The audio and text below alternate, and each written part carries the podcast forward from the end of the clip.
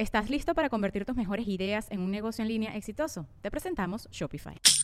Tal vez no lo sabías, pero nuestro podcast More Than Mamis es un negocio. Y lo comenzamos, por supuesto, para desahogarnos y hablar sobre la maternidad, no para convertirnos en expertas de ventas y del e-commerce. Así que sí, necesitábamos ayuda para vender nuestro merch y poner en marcha nuestra tienda. Por eso estamos tan contentas de usar Shopify. Regístrate con tan solo un dólar por mes en shopify.com barra sonoro, todo en minúsculas. Ve a shopify.com barra sonoro para llevar tu negocio al siguiente nivel. Shopify.com barra sonoro.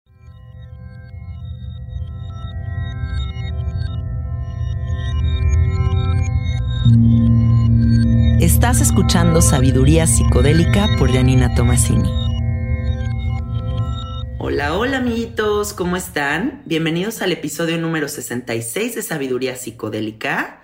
El episodio del día de hoy está patrocinado por Fondeadora, una aplicación ligada a una tarjeta de débito que te permite acceder y controlar tu dinero siempre. Menos bancos, más libertad. Descarguen la aplicación y únanse.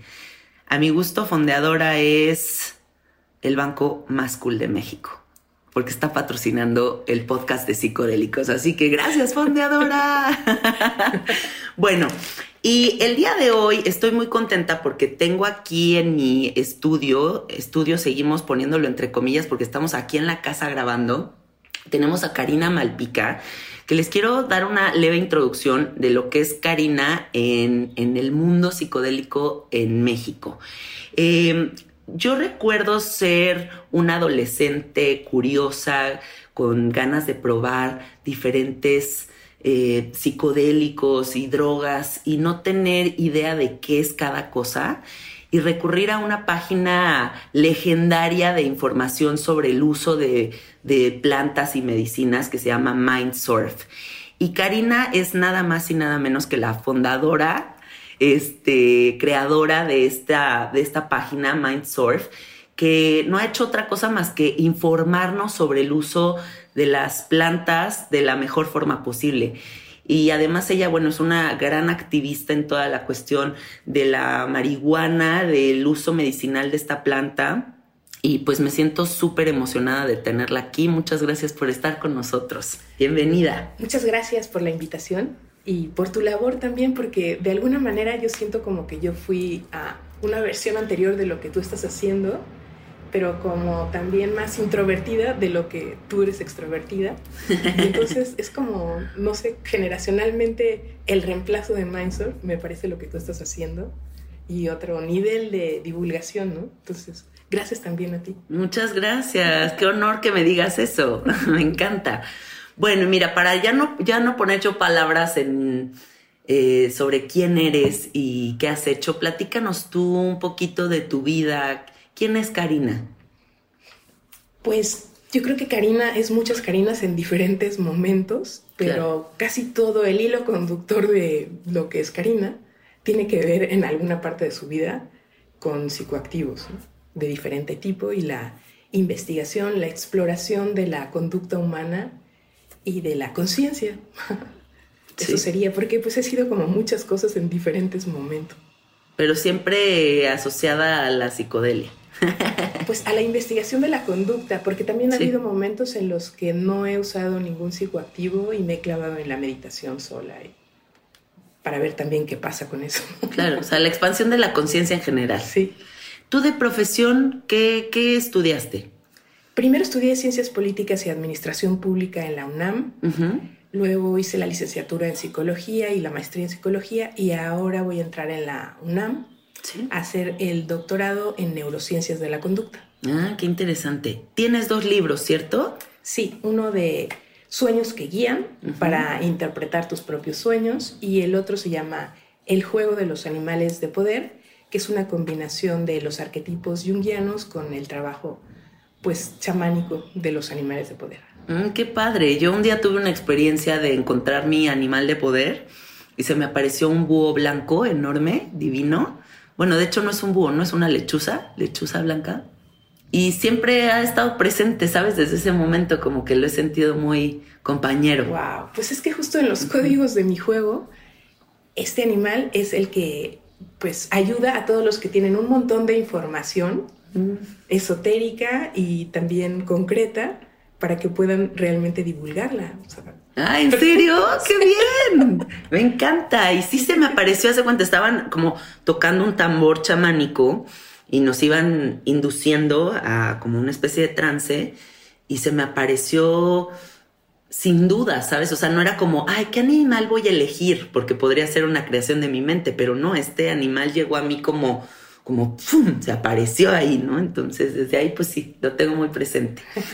Bueno, y platícanos un poquito cómo empezó Mindsurf, cómo empezaste este proyecto.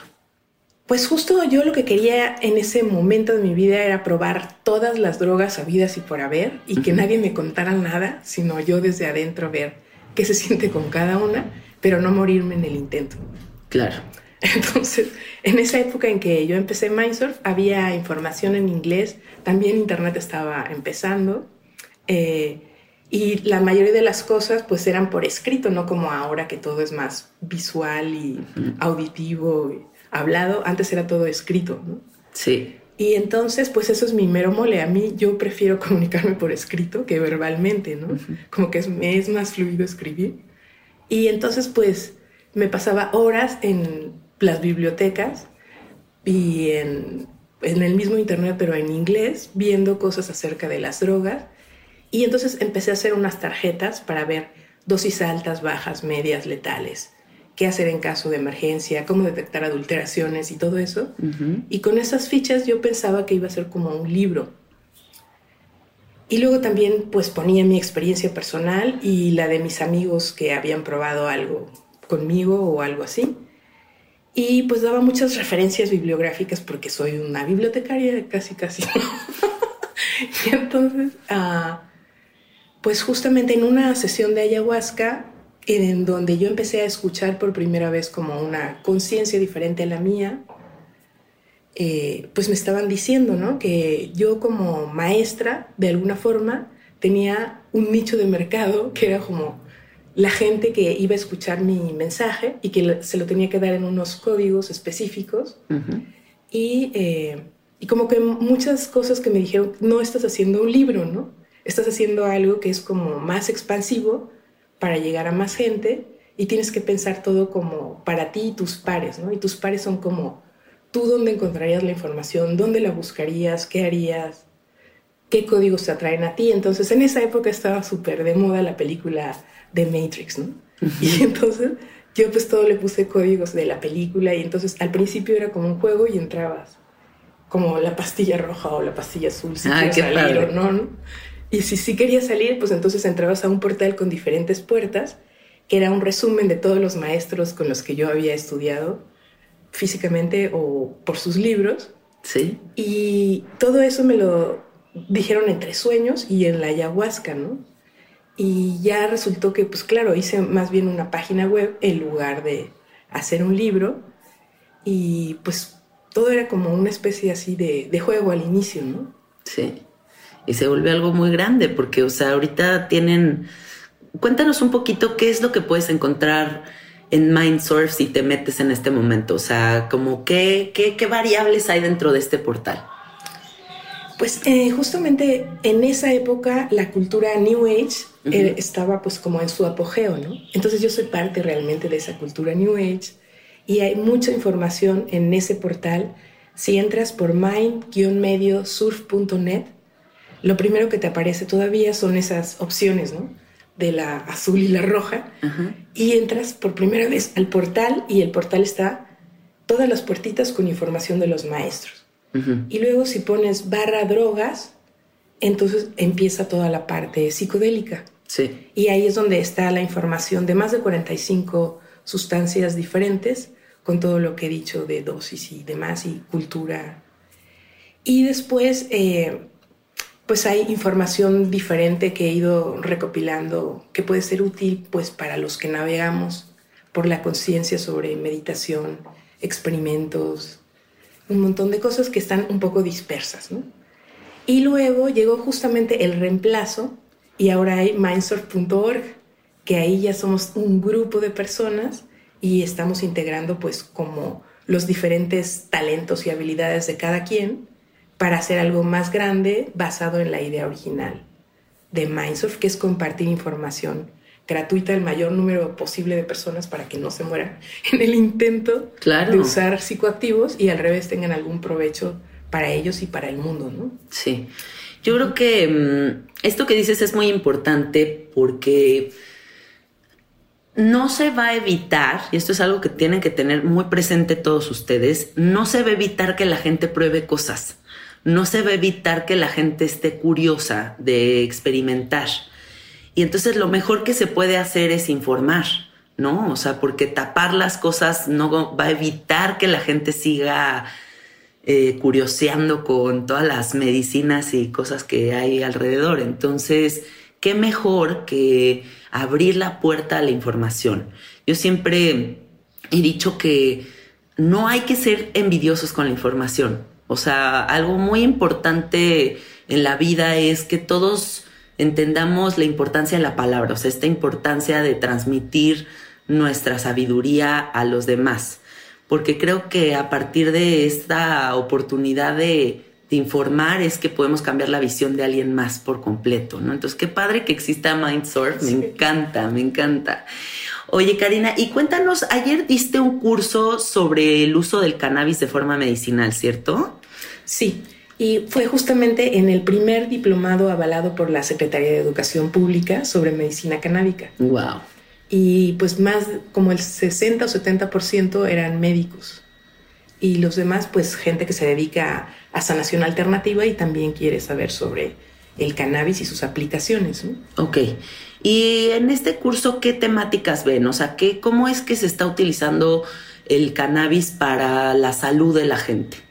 Pues lo que yo he visto en, los otros módulos que han dado otros doctores es precisamente que cada uno desde su especialidad explica cómo se está utilizando el cannabis y pues lo que les interesa mucho a todos los médicos es las dosis y los protocolos de administración y eso es lo que se está dando en diferentes módulos. Hay uno sobre mm, sistema metabólico, enfermedades congénitas y así, varios. Y a mí me tocó el de salud mental. Mm. Entonces justamente lo que di yo primero fue como las formas en que he visto que otros profesionales, psiquiatras y psicólogos trabajan con la medicina, en qué dosis y en qué forma de administración y todo eso. Y principalmente todos trabajan con tinturas o aceites, ¿no? Con cannabis descarboxilado. Y yo, la forma en que estoy trabajando es completamente distinta, es con el cannabis crudo, en forma de jugos. Ah, en la mañana, Te haces tu jugo verde, pero con hojas de cannabis. Ok, con la hoja. Con la hoja cruda. Ok, ¿y eso como en licuadora o con en, extractor o cómo funciona? Pues justamente hay personas que lo hacen en extractor y otros en licuadora. Yo prefiero en licuadora junto con frutas. Ok. Porque también te comes todo. La fibra. La fibra, exacto. Claro, si no le quitas todo la, la fibrita. Sí, entonces eso es lo que yo fui a promover y justamente pues hubo una polémica por esto, porque los médicos están acostumbrados pues a la receta farmacéutica y al intermediario, ¿no? Entre la medicina y el consumidor. Y yo lo que fui a proponer fue lo contrario, tú planta tu cannabis y tú mismo administras de tu cannabis y eso es como un sacrilegio para algunos médicos, ¿no?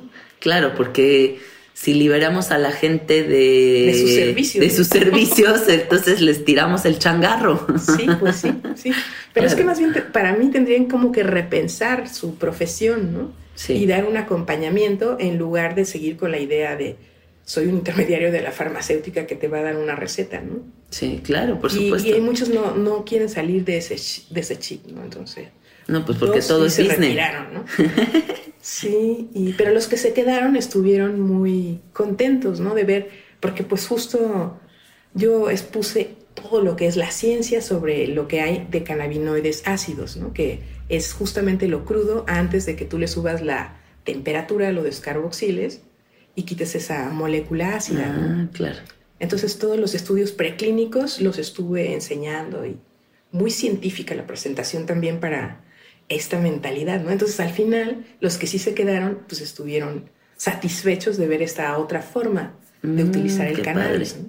Y además, bueno, también pensar que quienes se abran esta posibilidad van a estar en la punta de la flecha de un movimiento que se va a hacer gigantesco. O sea, si nosotros nos podemos ya ver como cómo está funcionando, por ejemplo, California, o sea, como estados de Estados Unidos que ya tienen un avance importantísimo en la investigación y en el uso del cannabis para curar, pues aquí yo creo que la gente que se sube a este barco va a ser visionaria, o sea, gente que empiece a ver cómo, pues para allá vamos, ¿no? O sea, y es inevitable.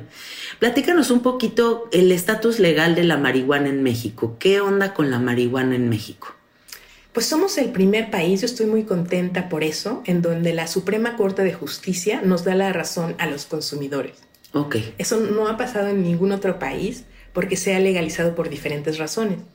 Pero aquí es el primero en donde la Corte ha dicho, tu constitución, país, está mal porque estás afectando los derechos de libre personalidad del desarrollo de un individuo que quiere hacerlo a través de una planta. Entonces, le ha dicho a los poderes legislativos que cambien la ley para que no afecte la libertad de las personas. Nunca se ha planteado en ningún otro país desde ese punto de vista. Entonces es muy amplio lo que ha permitido la Suprema Corte de Justicia y ahora cualquier persona se puede amparar porque ya hay la jurisprudencia de cinco que recibieron ese amparo primero y por eso se dio esa orden de, de cambio a la ley, ¿no? Pero entonces ahorita ya cualquiera que meta su amparo, eh, pues ya con esta jurisprudencia sentada puede ganarlo y puede cultivar en su casa, ¿no? Y transformar, consumir sin ningún problema.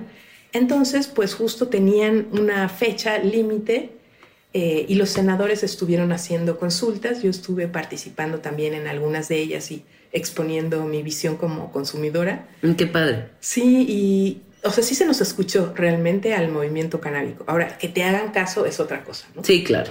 Porque hay muchos intereses involucrados, sí. Y mucho miedo, ¿no? y mucho miedo, claro. Y muchos intereses, pero también mucho miedo, mucha ignorancia y todo junto ahí, ¿no? Sí. Entonces, la propuesta que metieron no es todo lo que realmente la Suprema quiso para nosotros, porque sí. está limitado, ¿no?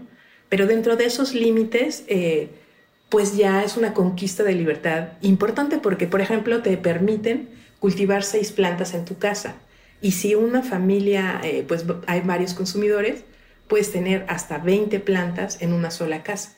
Mm. O sea, eso es sin precedentes y habla precisamente de la posibilidad de hacer esto que te estaba comentando de la automedicación y autoadministración de una persona o de una familia directamente planta individuo, ¿no? Sí. A mí me, me gusta mucho pensar, fantasear con la idea de tener mi propia planta, ¿no? Porque cuando nosotros consumimos marihuana comprada de forma ilegal, la energía de eso es muy distinta a una planta que tú con toda conciencia, amor y dedicación has estado creciendo por un tiempo determinado y que sabes de dónde viene, qué energías están ahí involucradas, supongo que fumarte un gallo de una marihuana así va a ser completamente distinto a algo que pues hay sangre de por medio, ¿no? Entonces me gusta mucho la idea de que el gobierno se abra a esta posibilidad porque también esta opción pues evita mucho sufrimiento, ¿no? O sea, estamos hablando de, de, eliminar un paso importantísimo que es lo que estigmatiza a la planta, ¿no? Sí, y entonces pues los legisladores con esto del coronavirus han postergado lo que ya se supone que se iba a aprobar este mes mm. y que íbamos a, a, festejar justamente todo el 4. El 420. todo el mes. Y entonces ahora se supone que hasta diciembre se va a hacer la discusión y la aprobación y finalmente no sabemos bien cómo va a quedar, ¿no? Pero todo está en suspenso, con sí. buenas perspectivas para el consumidor.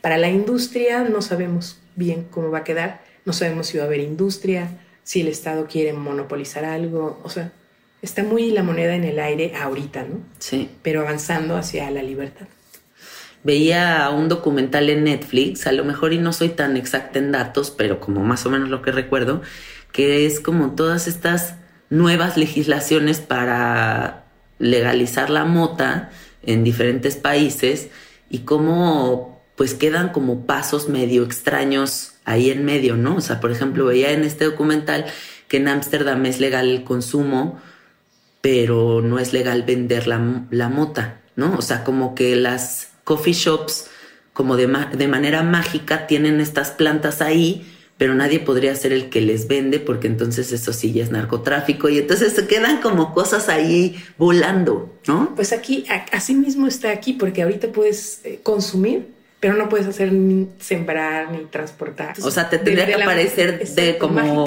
mágicamente. como la rosa de Guadalupe, así que te baja, que te baja una rosa blanca, te baja una bolsa de mota del cielo así.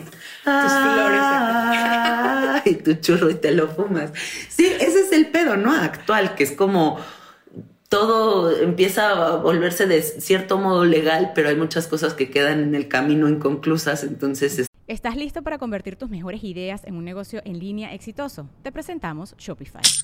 Tal vez no lo sabías, pero nuestro podcast More Than Mamis es un negocio y lo empezamos por supuesto para desahogarnos y hablar sobre la maternidad, no para convertirnos en expertas de ventas y del e-commerce. Así que sí, necesitábamos ayuda para vender nuestro merch y poner en marcha nuestra tienda. ¿Y cómo suena con Shopify? Llegó otra venta. Shopify es la plataforma de comercio que está revolucionando millones de negocios en todo el mundo. Ya seas un emprendedor desde tu casa o desde donde sea, Shopify es la única herramienta que necesitas para iniciar, administrar y hacer crecer tu negocio sin dificultades. Con Shopify puedo gestionar pedidos, envíos y pagos desde cualquier lugar, brindándote toda la información y estadísticas de tus ventas al detalle. Regístrate para un periodo de prueba con tan solo un dólar al mes en shopify.com barra sonoro, todo en minúsculas Ve a shopify.com barra sonoro para llevar tu negocio al siguiente nivel. Shopify.com barra sonoro. Estamos medio navegando en, la nada, ¿no? Sí, pero mejor de como estábamos antes, la verdad. O sea, sí vamos dando pasos. Sí, qué bueno. Veía yo algunos videos de YouTube en los que platicas diferentes cosas de tu vida, ¿no? Como diferentes eh, plantas que has probado, diferentes medicinas. A mí me gusta utilizar mucho la palabra plantas y medicinas. Este, y drogas las utilizo más como para las cosas que realmente son para desconectarte, ¿no? Eh, pero bueno, siempre esta pregunta me gusta hacérsela a todos mis invitados porque aquí siempre hay invitados psicodélicos, ¿no? Entonces, eh, si te imaginaras un mundo en el que todas las plantas, medicinas, drogas, todo desapareciera, todos estos accesos a la divinidad se desaparecen y solamente sobrevive una. ¿Con cuál te quedarías? De toda la gama de todo lo que existe.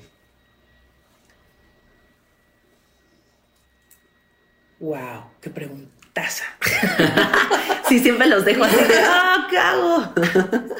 no, pues es que justo los introvertidos no somos muy de respuestas rápidas, como que tienes que pensarlo y luego al otro día ya, ah, claro, entonces déjame la de tarea y lo pensaré. No, tienes que decidir ahorita. Ahorita rápidamente. Eh,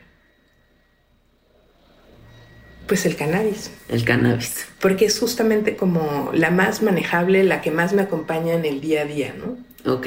De la, de la que menos he podido prescindir. O sea, digamos, en el término que a mí no me gusta de adicción y dependencia y sus diferencias, mi dependencia actual pues es el cannabis, ¿no? Ok. Porque sí siento que existe la teoría de la deficiencia endocannabinoide. Sí. Y entonces yo me identifico con que desde niña he padecido esa deficiencia endocannabinoide y en la universidad, que fue cuando yo empecé a usar cannabis, por fin dije, wow, soy normal como el resto de las personas, ¿no? Sí. En serio, entonces realmente es como mi planta medicina de la cual no he podido ni querido prescindir eh, a lo largo de mi vida y lo único que he hecho es cambiar el método de administración para que no me haga daño al mismo, al mismo tiempo que me hace bien, que es pues la situación con fumar, ¿no? Sí. Que por una parte te deja residuos contaminantes al hacerte el favor que te hace, ¿no? Sí. Entonces he quitado eso para vaporizar y para comérmela y hago mis ayunos también de un mes todo enero de desintoxicación y reset. Sí.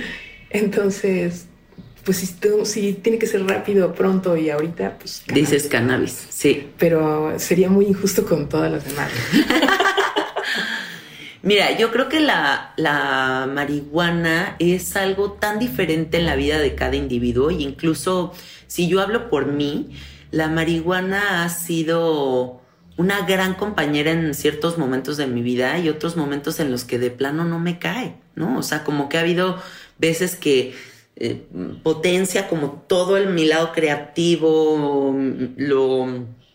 De por sí ya soy extrovertida, pero todavía más, o sea, no sé, ¿no? Como ciertas virtudes y otras épocas que me fumo un gallo y, y entro en unas paranoias tremendas, ¿no? O sea, que de repente es como el futuro y la muerte y qué miedo y así, ¿no? Entonces, la cuestión yo digo que también está en escuchar a la planta y escucharte a ti.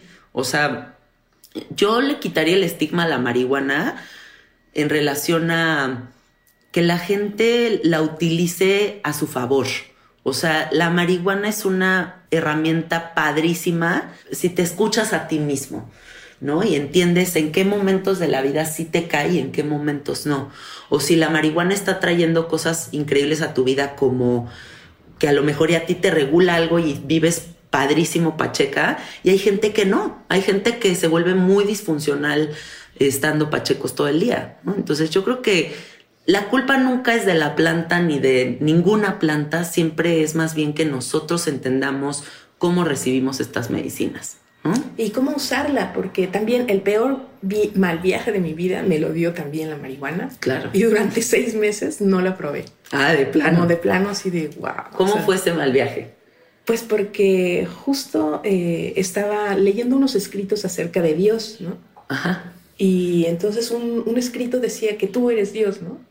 Y entonces en medio de mi mal viaje, yo pensaba que Dios era como yo, pero en el sentido limitado, y dije, puta, qué jodidos estamos, ¿no? ¿Ese fue el mal viaje? Sí, no, no, pero fue así como, no existe nada en el mundo más que tú, tú eres el Dios, y pues por eso todo el mundo está jodido, porque tú eres Dios. Ah, ya, claro. y tú, así son ilógicos después a la distancia, pero cuando estás ahí adentro viviendo esa realidad de que pues, sí. Sí. Sí, así. Los mal viajes de mota pueden ser los peores mal viajes de todos. O sea, yo recuerdo un mal viaje que tuve con unas gomitas de marihuana que me traje de Canadá y te juro que no te puedo explicar el mal viaje que me metí. O sea, para empezar, yo como vi muy chiquitas las, las gomitas, dije, pues dos. Yo creo que dos es la dosis, ¿no? pues sin saber ni cuánto tiene, cuántos gramos, cuánto no sé qué. Me como las dos gomitas y de repente me acuerdo perfecto de la escena. Estamos sentados, mi marido y yo, a punto de comer y le doy así el, el tenedor como a la ensalada para comérmela y en cuanto levanto la lechuga, hace cuenta que me rebota un sapo, así como y empiezo como una psicodelia así fuertísima porque también siento que la marihuana puede, puede irse hacia unos lados medio psicodélicos, ¿no? o sea, de repente sí, es como que dices, estoy en ajo o estoy pacheca, o sea, ¿qué es esto, no? Entonces así me pegó y dije, ay, güey, ¿qué es esto? Y hasta le dije a mi marido, agárrame, así, porque tenía pánico, o sea, me agarró tan fuerte que juré que iba a acabar internada en un manicomio. O sea, de que dije, ¿qué? ¿Para dónde me estoy yendo? O sea, ¿qué es este nivel de mal viaje? Y no salí de ahí en ocho horas. Y ahora me da risa cuando hay personas que como que tienen muy estigmatizado el churro y te dicen, no, es que yo nunca fumaría mota. En todo caso me comería un brownie. Y yo digo, no sabes lo que dices, o sea, no tienes idea de lo que estás diciendo. O sea, un brownie es como lo más fuerte a mi gusto, ¿no? O sea, ya la mota comida es otro trip. Es otra molécula para empezar, ¿no? Cuando tú estás fumando o vaporizando, es delta 9. Pero cuando ya la la comes, tu hígado la convierte en 11 hidroxi. Es otra molécula con un tiempo de duración mucho más largo y mucho más intenso y mucho más cercano a la psicodelia. Sí, yo hay veces que he dicho, ya me quedé aquí, ya no salgo de aquí, o sea, ¿qué es esto? ¿No? Sí, sí, sí, es muy fuerte la, la marihuana comida a mi gusto. Sí, pues es que tiene como muchas caras, ¿no? Hay un mapa que se llama El universo de las drogas, que se los recomiendo muchísimo verlos porque es como precisamente eso, ¿no? Todas las, drogas eh, categorizadas por un cierto orden y en el medio de todas está justamente la marihuana, porque según qué cannabinoides contenga, puede ser más excitatoria, más inhibitoria, más psicodélica, más eh, anestesiante, hay de todo, ¿no? Claro, es muy variable. Y pues dependiendo también en qué momento de la vida te encuentras, ¿no? Sí, total. Sí. A mí se me hace muy interesante también la marihuana en el sentido de que creo que la marihuana siempre te permite tener un momento en el que te encuentras contigo mismo. ¿no? O sea, como que no hay escapatoria de esta sensación como de sentarte y voltearte a ver. Eh, y entonces creo que también eso es lo que resulta muy confrontante para algunas personas con, con el viaje de la marihuana, ¿no? Que de repente a lo mejor y no te esperas que te saque tus trapitos al sol, ¿no? Y de repente es como, ay, ahí están, los tengo que ver, los tengo que resolver, ni pedo. Y ahora pues chambeale. Entonces también tiene una parte pues de chamba, no nada más recreativa. ¿Y cómo saliste tú de ese mal viaje de, de marihuana? ¿Y cuánto tiempo dejaste de usarla después de...? Fíjate que, para empezar, yo venía de una, de una ayahuasca muy fuerte. O sea, venía de una ayahuasca en la que me quedé muy mal viajada con la muerte y traía mucho miedo a morir. Entonces todo me detonaba el miedo a morir, ¿no? De repente era como subirme un avión y despegaba y en el momento en el que el avión estaba arriba yo empezaba, se va a caer el avión y entonces ya me voy a morir hoy y entonces no sé qué y me metí a esos trips y la, la marihuana empezó a potenciar ese miedo a la muerte. Entonces yo como que dejé un tiempo la marihuana justo por eso y en este viaje de ocho horas pues no pude salir del mal viaje de la, de la muerte y no hubo poder humano que me sacara de ahí, o sea, más bien lo único que hice fue como hacerme bolita en un sillón así de mi casa y pues decir, pues a ver hasta qué hora se me pasa, ¿no? Y ya de repente puse una película y como que traté de distraerme y así, pero la mente seguía a todo lo que da y pues hasta que no se me pasó el efecto. Creo que hasta que me dormí en la noche y hasta el siguiente día desperté ya sabes que sientes que te metieron como un madrazo en el cerebro, o sea, que despiertas así como, ay, güey, ¿qué pasó aquí? Así me desperté. Wow. Pero sí fue muy largo y muy feo. Y dejé de fumar un buen rato, o sea, yo creo como, como seis meses. Sí, güey. O sea, como seis meses, o sea, cinco meses mínimo que yo dije, no, la mota bye. O sea, ahorita no quiero saber de ella. Oye, platícanos, veía en un video de YouTube que hiciste ibogaína. Me gustaría que nos platiques tu experiencia con la iboga y de esta maquinita que tienes que mide los, la energía de los chakras, ¿cierto? Sí. Pues justamente como que cada una de las plantas tiene una especialidad de alguna manera. Y la especialidad de, la iboga eh, pues es la sanación de adicciones. De alguna forma práctica para explicar qué es lo que hace en tu cerebro es justo un reseteo y te deja los neurotransmisores en cero de nuevo y entonces puedes tener un espacio para que empiece tu camino de sanación o termine. Porque hay gente que ya ha trabajado mucho en dejar las adicciones y tiene muy bien pues la parte emocional, eh, mental, pero el, el, cuerpo no colabora porque el cuerpo sigue en la dependencia química, ¿no? Sí. Y entonces justo sirve para que el cuerpo se resete y deje esa dependencia química sobre todo en opioides funciona muy muy bien, opioides, opiáceos, pero en benzodiazepinas es como lo más difícil, ¿no? Sí. De todo el planeta, o sea, no se metan en ese trip. No se metan en ese trip, por favor. No dejen que los médicos los metan en ese trip porque el 99% de los que están ahí ha sido porque sus médicos se los recetaron, ¿no? Sí, sobre todo en Estados Unidos yo he oído como muchos casos que es como me fracturé un pie y terminé adicto a las benzodiazepinas. Sí. Entonces, pues yo justamente lo que quería dejar era el tabaco, ¿no? Sí. Yo empecé a fumar desde la universidad también y fumaba benzol mentolados y casi una cajetilla diaria, ¿no? Sí. Y para escribir, pues era como, no podía asociar escribir sin estar sin tu cigarrito. Entonces me costó muchísimo trabajo y lo soltaba y regresaba y muchas cosas, ¿no? Pero justamente con la, con la iboga fui a hacer un, un tratamiento de desintoxicación integral y una de las partes centrales pues era tu ceremonia. Sí. Ese viaje es totote. Sí, muy intenso también, muy revelador. Y aprendí que justo lo que yo pretendía del tabaco es que me acompañara en mi soledad, porque yo me sentía muy sola. y suplía como la falta de una compañía, de un compañero, ¿no? Y entonces agarré durante la ceremonia el toro por los cuernos y me hice un plan B de si sí voy a estar sola el resto de mi vida, qué es lo que voy a hacer. Y luego el plan B me pareció más fantástico. y dije, no, pues sí, ya puedo estar sola, ¿no? Ya no necesito esta compañía. Y también un agradecimiento profundo por todos los años que sí me acompañó, estuvo conmigo y, y me ayudó, aunque esa ayuda pues la cobra cara porque te intoxica el cuerpo, ¿no? Pero, pero a fin de cuentas es una elección personal. Cuando a mí en, en la época pre ocuparme de estas cosas, alguien me decía, te va a matar, y yo decía, güey, me voy a morir, tú también te vas a morir. O sea, la única elección que tenemos es cómo nos vamos a morir. Entonces, Por supuesto. déjame elegir morirme de algo que me gusta y no me molestes. Sí. pero en algún punto, pues me entró la onda de, sí, pero también quiero vivir saludable, ¿no? De aquí Claro. a que me vaya. Y entonces cambié de opinión y entonces fui a hacer la iboga. Y luego ya pues me desintoxiqué mucho para reparar todo ese daño que había hecho pulmonarmente y también cambié la forma de administración del cannabis para ya no contaminar más mi sistema respiratorio, ¿no? Está increíble. ¿Y sí sirvió? Sí, desde que la hice ya nunca más, o sea, ¿No volviste a fumar? no. Ah, qué maravilla. ni está como en mi campo de pensamiento, porque realmente está en todos lados el, el tabaco, ¿no? Sí, es, mu- o sea, y es de hecho algo muy, Y antes era como una tentación y ahora ya no.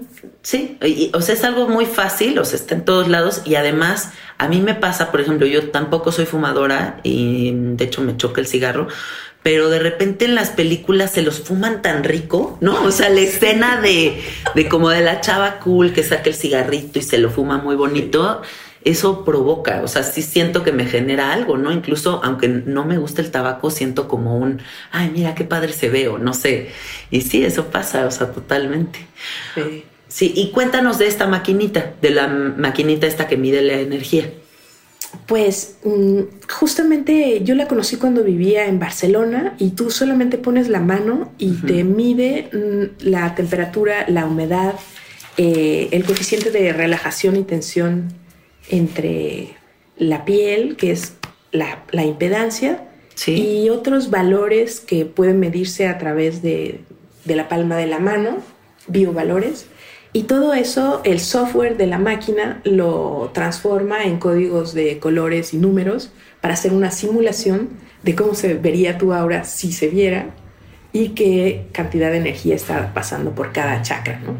Yo me imagino que funciona, por ejemplo, si este dedo de en medio está asociado con el corazón, Sí, entonces lo que esté pasando por aquí es lo que el chakra cuarto aparece ahí, ¿no? O sea, porque no sé exactamente cómo funciona a nivel técnico, ¿no? Pero sí he visto como las diferencias constantes entre otras personas y yo, ¿no? sí. Por ejemplo, yo siempre tengo unos colores azul, violeta, blanco a veces y más, más violeta, ¿no? Y, por ejemplo, tenía un novio que siempre estaba rojo, rojo, rojo, rojo, rojo, rojo, rojo, naranja máximo, ¿no? Sí, Y no cambiamos de color uno y otro, ¿no? Y así veo patrones en diferentes personas. Y me llevo la máquina y hago investigaciones antes, durante y después de yo probar plantas o sustancias. Y a veces también cuando estoy en condiciones lo hago para otras personas, ¿no? en condiciones. Entonces, eh, pues tengo mucha información acumulada que necesito, pues, realmente una beca, ¿no? Para ponerme a ver con calma qué es lo que tengo acumulado allí. Pero como no he tenido ese tiempo, entonces lo, lo poco que he visto en relación a las comparativas con lo mío es que, por ejemplo, con la iboga se descompuso la máquina. No, Es la única. Yo pensé que ya había valido gorro. Cuando puse la máquina, la mano en la máquina, bajo los efectos, se descompuso. no, qué impresionante. Sí, o sea, como que no, era la que entró más energía a mi cuerpo, no sé cómo explicarlo bien, Sí, pero fundió ahí la máquina. wow. Pero al otro día la máquina volvió a revivir. Súper raro, ¿no? Y, y entonces hay unas que me ponen de colores diferentes, ¿no? Sí. Colores que nunca estoy, ¿no? Por ejemplo, amarillo, ¿no? Ah, y de pronto estoy así amarilla y también los niveles de energía que demuestran los chakras pues son altísimos durante los efectos cuando estoy teniendo un buen viaje, ¿no? Sí. Y personas que están teniendo un mal viaje las mido y justo los tienen súper bajos, ¿no?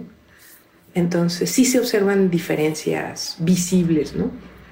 Ahora, pues sí es muy polémico que el software diga que es un chakra y que no está demostrado la existencia de los chakras y todo eso. Claro. Entonces yo hablo así como, pues genéricamente de hay unos biovalores y como los números no mienten, la matemática está allí, pues claro, trabajo con los números, ¿no? Y entonces la energía ha subido de esta forma en tantos puntos o ha bajado o qué pasa, ¿no?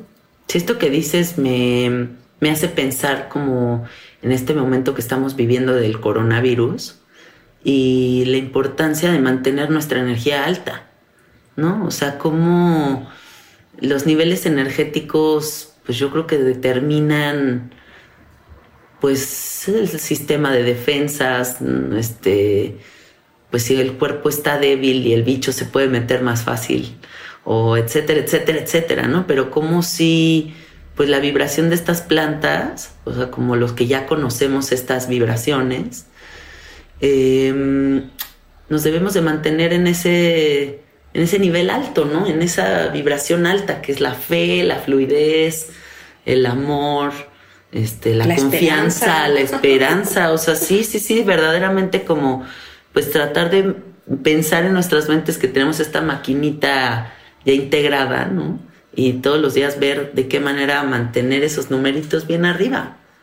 Sí, pues justamente desde la psiconeuroinmunología está súper probado que el estrés baja las defensas, ¿no? y, y, también impide que el cuerpo haga ciertas funciones que son necesarias para mantener el organismo en salud total, ¿no? Entonces es indispensable que estemos bajando nuestros niveles de estrés cada que nos demos cuenta que estamos pues ahora sí que mal viajándonos con nuestros pensamientos y el ambiente en estos momentos, ¿no? Sin meterte nada ya. Ay, el otro día alguien me platicó eso, ¿no? Que había ido a una farmacia a comprar algo y alguien tosió y se mega mal viajó con este tema de, wow, ya me infecté y ahora voy a infectar a mis papás y, y ya la muerte es inminente y, todo, y por, el, por oír toser a alguien, ¿no? O sea, no necesitas meterte nada para mal viajarte en estos momentos. La ecuación del mal viaje es impresionante, ¿no? O sea, cómo de repente de aquí puede surgir un pi, ahora sí que 3.1416 al infinito, y luego regresarte otra vez y desbaratar como toda esa ecuación y otra vez, ah, aquí está mi centro. Sí, no, pero qué tanto nos permitimos irnos hasta quién sabe dónde, porque pues sí, o sea, dejamos que la mente sea quien domina. Otra cosa que, el, que leí es que estás muy clavada en toda la cuestión de las microdosis. ¿Qué opinas de las microdosis? Yo ahorita también estoy muy clavada con toda esa cuestión. Las microdosis de la de psilocibina, este, yo en mi persona estoy probando la de ayahuasca, eh, que ahorita te contaré, es muy interesante. Em, y también estamos probando con salvia divinorum y con otras más, ¿no? O sea, pero nos gusta mucho a mi marido y a mí como esta posibilidad que da la psilocibina de que una persona salga de una depresión o una ansiedad por medio de la tecnología de un noble hongo, ¿no? O sea, ¿qué, qué, opinas tú de todo esto? Cuéntanos. Pues es que justo desde el campo de la mm, neurología es totalmente lógico, ¿no? Sí. Porque lo que es la salud mental los psicólogos normalmente tratamos el déficit de algo, ¿no? De serotonina o de dopamina, que se siente justamente como ansiedad o depresión, ¿no? Por ejemplo, si no tienes GABA, el GABA es el que degrada la noradrenalina y adrenalina, ¿no? Que se producen cuando estás estresado. Si no tienes GABA y ya las produjiste, nada las saca de tu sistema y te quedas así, histérico, ¿no? Sí. Entonces, pues vas con un psicólogo y le cuentas tus penas y, y toda la terapia es verbal, ¿no? Y los psiquiatras hacen lo contrario, ¿no? Como cuando tú tienes un superávit de, por ejemplo, serotonina, puede que tengas un brote que se llama maníaco, ¿no? Sí. Entonces te van a mandar al psiquiatra, no al psicólogo. Y normalmente no llegas tú porque tú desde adentro lo estás viviendo bien, pero todos los que están a tu alrededor dicen, estás loco, vete aquí, ¿no? Sí, sí, sí, sí, claro. Entonces los psiquiatras pues trabajan con el superávit y nosotros con el déficit pero mm, pues todo es una química cerebral, ¿no? Y en el 2015 se ha descubierto por primera vez que el 60% o hasta el 80% de serotonina se produce o no se produce en el intestino, según si tienes unas bacterias o no las tienes. Y antes pensábamos que se producía en el cerebro y en la médula espinal, y entonces no, es ahí abajo. Entonces, la recaptación de la serotonina es importante para mantener un estado de ánimo equilibrado y una microdosis de hongos influye en la recaptación de serotonina y por lo tanto en tu estado anímico. Así es que sí uno puede modularse, pero pues justo también hay que saber cómo está la química interna, ¿no? Porque pues te puede ir bien o no, y así trabajando con microdosis pues es más seguro. Claro. Y también considerar esta cuestión de que la naturaleza, o sea, todo lo que es como natural, no va a tener efectos secundarios a largo plazo. ¿no? O sea, como considerar que si las personas quieren sanarse con microdosis, pues qué maravilla utilizar algo tan natural. Eso es a mí lo que más me gusta de todas estas medicinas. ¿A ti qué microdosis ha sido la que mejor te ha funcionado? Pues la de cannabis, porque justo también hay microdosis de cannabis y a veces los usuarios somos muy atascados, ¿no? Si no te das cuenta de que con menos te va a ir mejor. Claro. sí. Entonces justo cuando haces tu reset y dejas de consumir por lo menos una semana, yo lo, lo que aconsejo es un mes, estás completamente limpio. Cuando te hacen un test de THC y no tienes, es hasta después de un mes, ¿no? Y en ese punto puedes reiniciarte con microdosis y sentir el poder de la planta en pequeñas dosis, ¿no? Mm, qué padre. Sí. También eh, contándote un poquito, yo con esta microdosis de ayahuasca me he sentido más aterrizada que nunca en mi vida. O sea, como en esta, yo lo veo como en esta analogía como de la raíz, bueno, la liana, la raíz, la naturaleza como muy selvática, o sea, de, la ayahuasca, que es como sentir como yo regreso a la tierra, o sea, como una conciencia muy, muy aquí, ¿no? Entonces mis meditaciones son tremendamente profundas con la microsis de ayahuasca. Es como si de un día a otro me hubiera vuelto una yogi profesional, o sea, porque acceso a unos estados de hiperconciencia así brutales, ¿no? O sea, como muy saperos, muy, o sea, como en esa sensación de unidad, una experiencia no dual. Estoy ahí este, gracias a esta microdosis. ¿Y es un décimo de lo que te tomarías para una dosis activa o Exactamente, o sea, pero a esta se hace a tintura madre, o sea, haces una tintura madre con base de alcohol y se va dosificando por gotas. Wow. Ajá, entonces tiene unos beneficios impresionantes, ¿no? Es como de repente sentir que como de verdad como si la sinapsis de mi cerebro estuviera así a todo lo que da, entonces las rutas de información, la formulación de las ideas es como está súper sharp acá, para acá, para allá, no estás como muy al pendiente, o sea, la palabra no es al pendiente, aware, como muy despierta. Presente. Muy presente, exacto. Y también me doy cuenta como de repente estos mal viajes que todos tenemos, de que nos metemos justo en el pensamiento así de que sí, esto y lo otro y la existencia de como todas estas sobrepensamientos, lo frena mucho esta medicina. O sea, siento como no estoy tan mental, estoy más como en ese espacio de unidad. Entonces me gusta mucho. Me decía una amiga, me gusta mucho la micro, me dice, pero el problema es que para estar en la tercera dimensión, que es ir a bancos, ir a, Hacienda, ir a hacer como todos sus pendientes, me dice, es muy complicado estar en esta microdosis, me dice, porque uno quiere mantenerse nada más ahí en la quinta, dice, pero cuando me toca hacer todo de la tercera, es complicado, ¿no? Pero sí, yo creo que la microdosis es una, es una revolución, o sea, es una revolución consciente que está sucediendo a todos los niveles, eh, comenzando por Silicon Valley y toda esta banda como de personas involucradas en la tecnología que empezaron con este movimiento, hasta ya personas simplemente quieren darse la oportunidad de probar algo distinto y algo que no les genere una codependencia.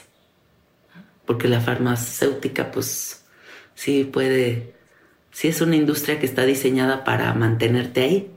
Pues es que yo con este tema de la codependencia tengo pues un punto de vista como de, de permisión, ¿no? De permisivo, porque en realidad todos dependemos de algo, la cosa es a qué.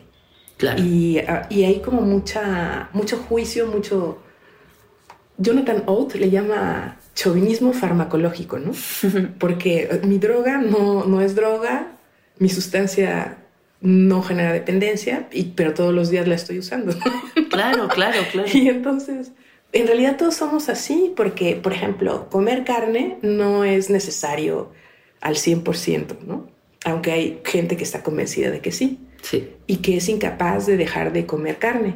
Y para ellos eso no es una droga, no es una dependencia, no está mal visto, ¿no? Claro. Pero si yo tengo mi planta de cannabis y la uso diario, sí estoy mal vista y sí soy dependiente y no la puedo dejar. Y pues, todo el mundo tiene algo de lo cual depende y vivamos felices y dejemos que el otro también viva feliz Claro. con lo que quiera depender, ¿no? Sí, sí, sí, porque además la adicción está en todos lados. O sea, adicciones puede haber hasta las relaciones tóxicas. O sea, no, necesa- no necesariamente tiene que ser una pastilla o un, o sea, ¿no? Manifestamos esa necesidad de, de, la- de adic- de hacernos adictos de muchas formas.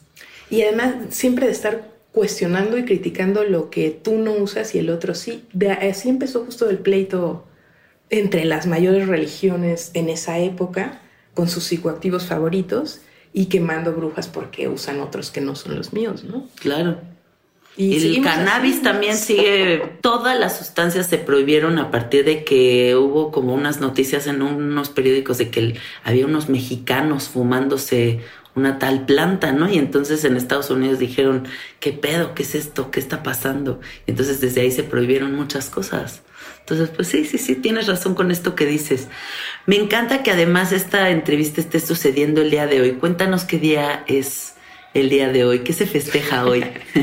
Pues es el 19 de abril y se festeja que en ese día Albert Hoffman con su bicicleta había ingerido pues incidentalmente una pequeña dosis de LSD 25, un compuesto que estaba investigando en su laboratorio, se fue a su casa y en medio del viaje en la bicicleta pues tuvo una experiencia mística que después ya entendió que era atribuible a lo que estaba investigando. Sí. Pero pues ahí surgió la psicodelia de alguna forma el día de hoy. Entonces yo traje un libro para compartir una parte de lo que él dice. Y el libro se llama Mundo Interior, Mundo Exterior, Pensamientos y Perspectivas del Descubridor de la LSD, Albert Hoffman. Y dice Albert, la visión mística no es una ilusión de los sentidos, sino la revelación de otro aspecto de la realidad. La frontera erigida por nuestro intelecto entre el yo y el mundo exterior se disuelve, y el espacio interior y el exterior se funden entre sí. La infinitud del espacio exterior se experimenta también en el espacio interior. Mm, qué hermoso, me encanta. Y cuéntame tú a mí un viaje con LSD para conmemorar. Ay, eso está bueno, me gusta, me gusta eso. Fíjate que eh, para mí el LSD ha sido un gran compañero en mi vida. O sea, es. Los ajos han sido para mí como de las cosas más hermosas que me puedan pasar. Adoro el LSD y he vivido muchas experiencias muy locochonas con él porque me ha acompañado a muchos viajes. Entonces me ha tocado desde viajes de estar con mi hermano en el Taj Mahal en Ajo, o sea, hasta ir al Disneylandia de Hello Kitty en Japón con mi marido y estar en este, y ir a Disneylandia también varias veces en LSD. Y este, pero así uno, uno muy especial, deja, pienso.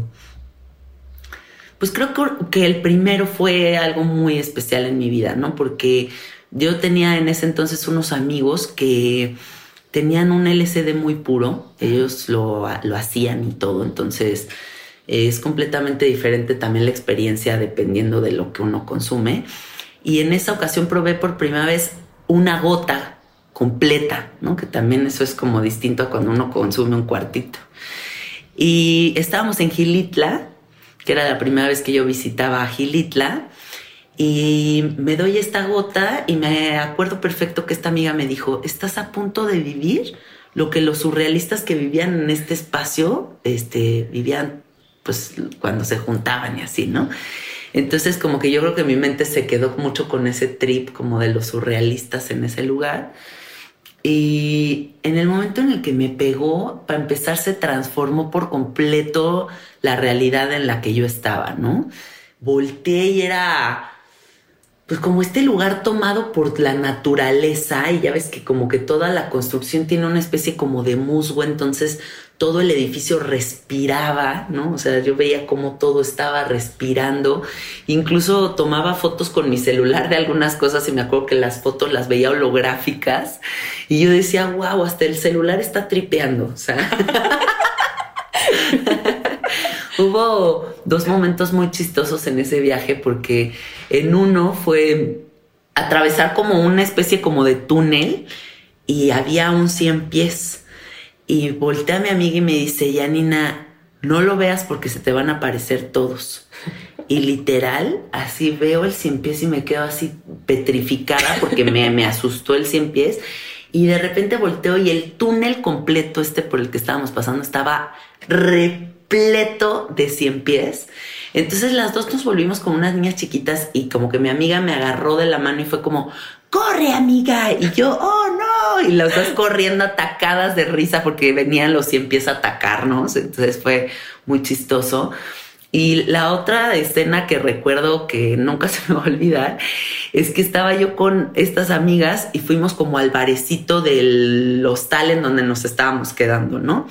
Y seguíamos muy viajadas. Entonces estábamos tan viajadas que el piso se empezó a volver como pantanoso, ¿no? Entonces ya empiezas a caminar como medio como astronauta, ¿no? Porque estás muy viajado. Entonces nos pegamos a una paredcita así para caminar como en piso seguro y empezamos a caminar así pegadas a la pared y de repente me topo con un chavo que estaba acostado en una hamaca y me dice, hola hermanita, ¿cómo estás? ¿No? Y yo, ¿qué onda? ¿Cómo estás? Y me dice, ¿quieres cacahuates? Y yo, sí, qué rico, gracias. Entonces meto la mano a un bote de este chavo que salió de la nada y agarro así el, un bonchecito y mi amiga también y lo empezamos a masticar y las dos nos volteamos a ver al mismo tiempo y le digo, estos no son cacahuates. Y me dice él, no, la verdad no. Y eran hongos. Entonces acabamos mi amiga y yo metidas en un, creo que le dicen hippie flip, ¿no? Que es esta combinación de LCD con hongos. Con, con psilocibina. Y pues no sabes los ataques de risa. O sea, yo creo que es el día que más me he reído en mi vida. O sea, me la pasé increíble.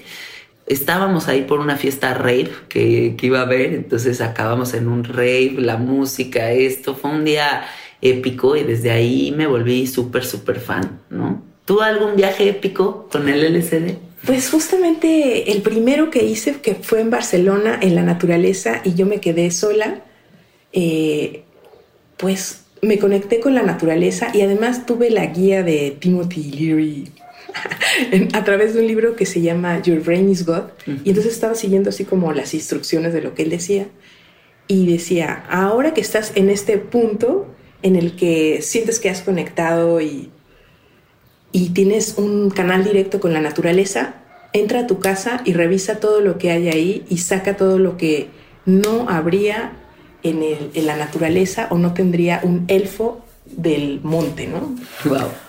Y es como realmente ver, deconstruir, ¿no? ¿Por qué estamos adentro de una ciudad? ¿Por qué hemos generado estos refugios contra la naturaleza que a veces se vuelven cárceles, ¿no? Claro. Y bueno, no sé, me dio realmente la pauta para iniciar lo que he hecho ahora en mi azotea, en mi terraza, de pues hacerlo todo más orgánico, más natural, de convertirme justo en una con la naturaleza y de regresar a ella en el sentido más amplio de ser cultivadora, de plantar, de tener una relación directa ¿no? con lo que estás consumiendo.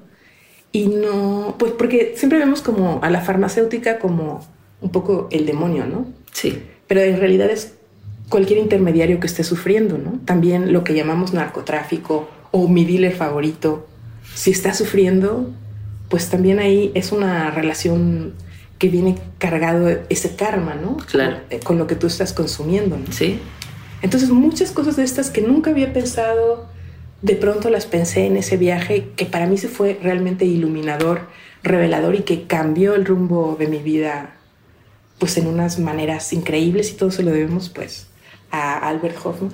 Sí, qué maravilla. Entonces, pues y además vivió más de 100 años, creo, ¿no? 104. Sí, Pasó vivió, 100 fue años, muy longevo. Sí, sí, entonces, wow, yo quiero seguir su ejemplo en muchos aspectos, ¿no? Sí, Y me parece un hombre súper lúcido. Este libro que les recomiendo mucho leerlo, solamente de leerlo ya te bien viajas. ¿no? Sí, claro, claro, claro. y si recuerdas estas cosas dentro de los efectos, las entiendes en otro nivel, ¿no? Entonces, Y me gusta mucho eso que acabas de decir porque em, creo que las inteligencias que habitan todas las medicinas de- del universo, y con medicinas pues me refiero a todas estas, nos hacen recordar lo que es verdaderamente importante, ¿no? O sea, tú, por ejemplo, llegaste a estas conclusiones a través de, de- del LSD, pero yo, por ejemplo, recientemente tuve un viaje de ayahuasca en el que la respuesta ante toda esta situación de coronavirus, la respuesta fue, todos tienen que regresar a la Tierra. O sea, ese fue mi mensaje, ¿no? Como darnos cuenta cómo a lo único que nos está empujando toda esta situación es a recordar la sabiduría de la naturaleza, recordar la importancia de saber sobrevivir, o sea, la importancia de ser autosuficiente, de que crezcamos nuestros propios alimentos, de que formemos nuestra propia electricidad, hagamos nuestra propia este, recursos de agua, yo qué sé, ¿no? O sea, pero que en poquita o en mayor medida, como se vaya dando, pero que todos tengamos bien presente este mensaje que nos dan las medicinas, ¿no? O sea, que es regresemos a la tierra, regresemos a confiar en lo esencial. Y esa sabiduría que además no está allá afuera, o sea, está dentro de nosotros, nada más es conectarnos y recordarla. No, no, na- no, no, no hay nada que no sepamos, yo siento. Es nada más Sí. como recuerdos. ¿y, y qué te la recuerda, no? Porque ahorita justo me hiciste recordar un viaje de G. Simons, que es un psicólogo inglés, con hongos, ¿no? Y llegó también a la misma conclusión observando un kiwi. Dijo, o sea, no hay ningún empaque más perfecto para los nutrientes que esto. ¿Por qué estamos inventando cosas que no le llegan a esto, no? Claro. Y ese, ese mismo viaje tuve yo también con, ya no me acuerdo con qué, con una naranja, ¿no? que también dije, no hay nada más perfecto que este empaque, ¿no? Y que además Y huele delicioso. delicioso. ¿Por qué estoy comiendo pasteles? Sí, sí, sí, totalmente. El otro día me comí un mamey y dije, no te creo este postre. ¿Verdad? O sea, ¿qué es este pastel? Así, ¿no? Es como un pinche pastel mamoncísimo. Sí, Está exquisito sí, el mamey. Sí. Oye, pues me da muchísimo gusto tener esta conversación contigo. Em, ¿Te gustaría agregar algo más? ¿Te gustaría contarnos un poquito de los cursos que se vienen, de los planes que tiene Mindsurf, etcétera? Pues te cuento, te invito e invito a, a la audiencia, Sí, porque pues justo con eso que te decía que hay dos páginas, la .net y la .org. sí. En la .org ya somos un equipo, ya no, son, no soy solo yo con mis guías. Ok. Pero pues en este equipo justamente eh, el año antepasado Sí. comenzamos algo que se llama el Círculo de Estudios Psiconáuticos con un grupo de personas que les gusta alterar su conciencia. No todos usan drogas Sí. o psicoactivos o medicinas o como cada quien les llame, sino que otros eh, pues les gusta la hipnosis o la meditación. Claro. Pero el caso es que nos gusta cambiar de estado de conciencia y compartir lo que pues cada uno sabe y además hacer investigaciones conjuntas partiendo de una base de conocimientos comunes. ¿no? Y entonces ahora el 15 de mayo próximo vamos a empezar el segundo círculo con otras personas que también quieran hacer esto y eh, pues damos unas clases y luego tenemos unos webinars ya grabados del primer círculo más unos nuevos que vamos a tener con otros invitados Padrísimo. y entonces pues eh, la invitación es a que nos acompañen en este nuevo círculo, en esta nueva aventura y eh, y luego pues también tengo otros talleres que vamos a dar sobre cannabis. Uno es sobre cannabis y salud mental, precisamente el mismo que di con los médicos. Me encanta, yo quiero tomar ese, me encanta, me encanta. Perfecto. Pues ese lo tenemos para el 16 de mayo, que es un sábado, y también va a ser en línea. Ah, buenísimo. En el círculo, ah, la mayoría de las cosas suceden en línea, pero también hay algunas presenciales, cuatro al año por lo menos, que son las que pues, no hay que faltar, y hay otras, digamos, como optativas. ¿no? Entonces, eh, eso va a ser el 15 de mayo que enviemos la primera clase del círculo de estudios, pero el 16 de mayo es el curso de cannabis y salud mental. Y el 6 de junio tenemos el de nutrición y gastronomía canábica. Y eso es pues a lo que yo les quiero invitar y por supuesto te invito a ti. Gracias. Las redes para que nos podamos inscribir en Instagram es arroba Mindsurfers, en Facebook Mindsurf, en Instagram Cannabis Crudo y en Facebook también Karina Malpica. Buenísimo, me encanta. Para que se pongan en contacto con Karina y tomen estos cursos porque yo creo que se viene una reestructuración eh, a nivel mental, social, este, de, de todas las formas posibles. Y qué mejor que estemos bien preparados, ¿no? O sea, qué mejor que tomar estos cursos para hacernos cargo de nuestra salud mental. O sea, qué maravilla que existan ya estos recursos y que, y que sean tan accesibles. Entonces, bueno, tómenlo ahí en cuenta, noten la fecha, eh, denle follow a las redes sociales de Karina, porque también ahí están compartiendo información muy importante. Y listo. Me dio muchísimo gusto entrevistarte, me dio muchísimo gusto conocer a una mujer igual de psicodélica que yo, o sea, igual de clavada en todas estas cosas. Este, ya tendremos oportunidad de platicar mucho, eh, pero te agradezco mucho que hayas tomado el tiempo de venir a mi casa y hablarle a toda la gente de sabiduría psicodélica. Y en medio del coronavirus. En medio de todo esto, exacto. ¿Tengo tiempo para decir algo más? Sí, por supuesto. Bueno, pues que yo creo que también algún día estaremos platicando todos de los beneficios que, eh, que estamos teniendo en esta temporada. Ahorita quizá estamos viendo la parte negativa y de, desde el miedo, Sí. pero también están cambiando un montón de estructuras a través de estar nosotros aquí en esta cuarentena. ¿no? Porque para empezar, los animales han tomado posesión de otros espacios en los que no podían entrar debido a nuestra contaminación, como en Venecia, ¿no? Sí, que se limpiaron los canales y los delfines están entrando y otras cosas que están pasando con el mundo animal, el mundo natural, Sí. recuperando espacios mientras nosotros nos guardamos. Y nosotros mismos estamos aprendiendo mucho que podemos hacer un montón de cosas online sin transportar nuestros cuerpos contaminando el planeta. Esto mismo de la banca que, Sí. que patrocina aquí. O sea, un montón de cosas que son nuevas y que es un nuevo mundo en, en el que apenas estamos entrando Sí. y que hay beneficios dentro de la adversidad. Así es que no nos malviajemos por estar ahí guardados, veamos también estos otros caminos de novedad y de ayuda al planeta, de conexión desde esta oportunidad impuesta, ¿no? Sí, sí, sí, es una oportunidad única, a Sí. final de cuentas, ¿no?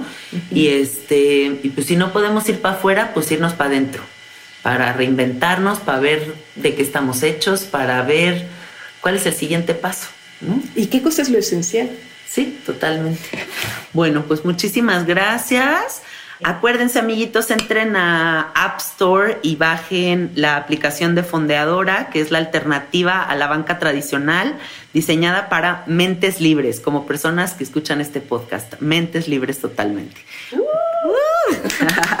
bueno, nos vemos en el próximo episodio. Les mando mil besos y mil abrazos. Bye bye.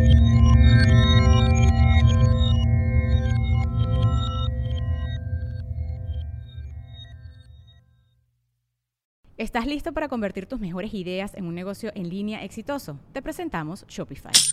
Tal vez no lo sabías, pero nuestro podcast More Than Mamis es un negocio y lo empezamos por supuesto para desahogarnos y hablar sobre la maternidad, no para convertirnos en expertas de ventas y del e-commerce. Así que sí, necesitábamos ayuda para vender nuestro merch y poner en marcha nuestra tienda. ¿Y cómo suena con Shopify? Llegó otra venta. Shopify es la plataforma de comercio que está revolucionando millones de negocios en todo el mundo. Ya seas un emprendedor desde tu casa o desde donde sea, Shopify es la única herramienta que necesitas para iniciar, administrar y hacer crecer tu negocio sin dificultades. Con Shopify puedo gestionar pedidos, envíos y pagos desde cualquier lugar, brindándote toda la información y estadísticas de tus ventas al detalle. Regístrate para un periodo de prueba con tan solo un dólar al mes en shopify.com barra sonoro, todo en minúsculas. Ve a shopify.com barra sonoro para llevar tu negocio al siguiente nivel. Shopify.com barra sonoro. With lucky landslots, you can get lucky just about anywhere. Dearly beloved, we are gathered here today to. Has anyone seen the bride and groom? Sorry, sorry, we're here. We were getting lucky in the limo and we lost track of time. No, Lucky Land Casino, with cash prizes that add up quicker than a guest registry. In that case, I pronounce you lucky. Play for free at LuckyLandSlots.com. Daily bonuses are waiting. No purchase necessary. Void where prohibited by law. 18 plus. Terms and conditions apply. See website for details.